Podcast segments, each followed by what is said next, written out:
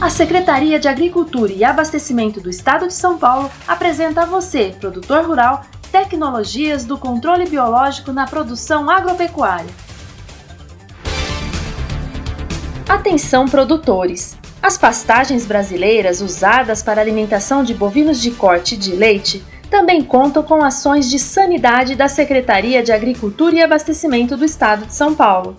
Uma cepa de fungo selecionada pelo Instituto Biológico é utilizada para o controle biológico em 2 milhões de hectares de pastagens, principalmente as formadas por braquiária, uma forrageira mais disseminada no Brasil.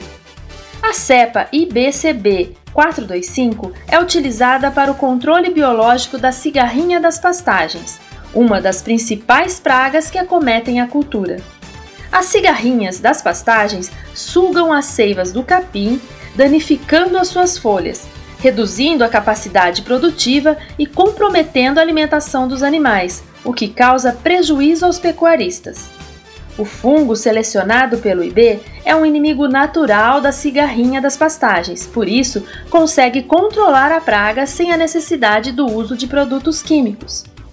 O controle biológico consiste no uso de inimigos naturais para diminuir a população de uma praga. Resumidamente, pode ser definido como natureza controlando natureza. Os agentes de controle biológico agem em um alvo específico, não deixam resíduos nos alimentos, são seguros para o trabalhador rural, protegem a biodiversidade e preservam os polinizadores.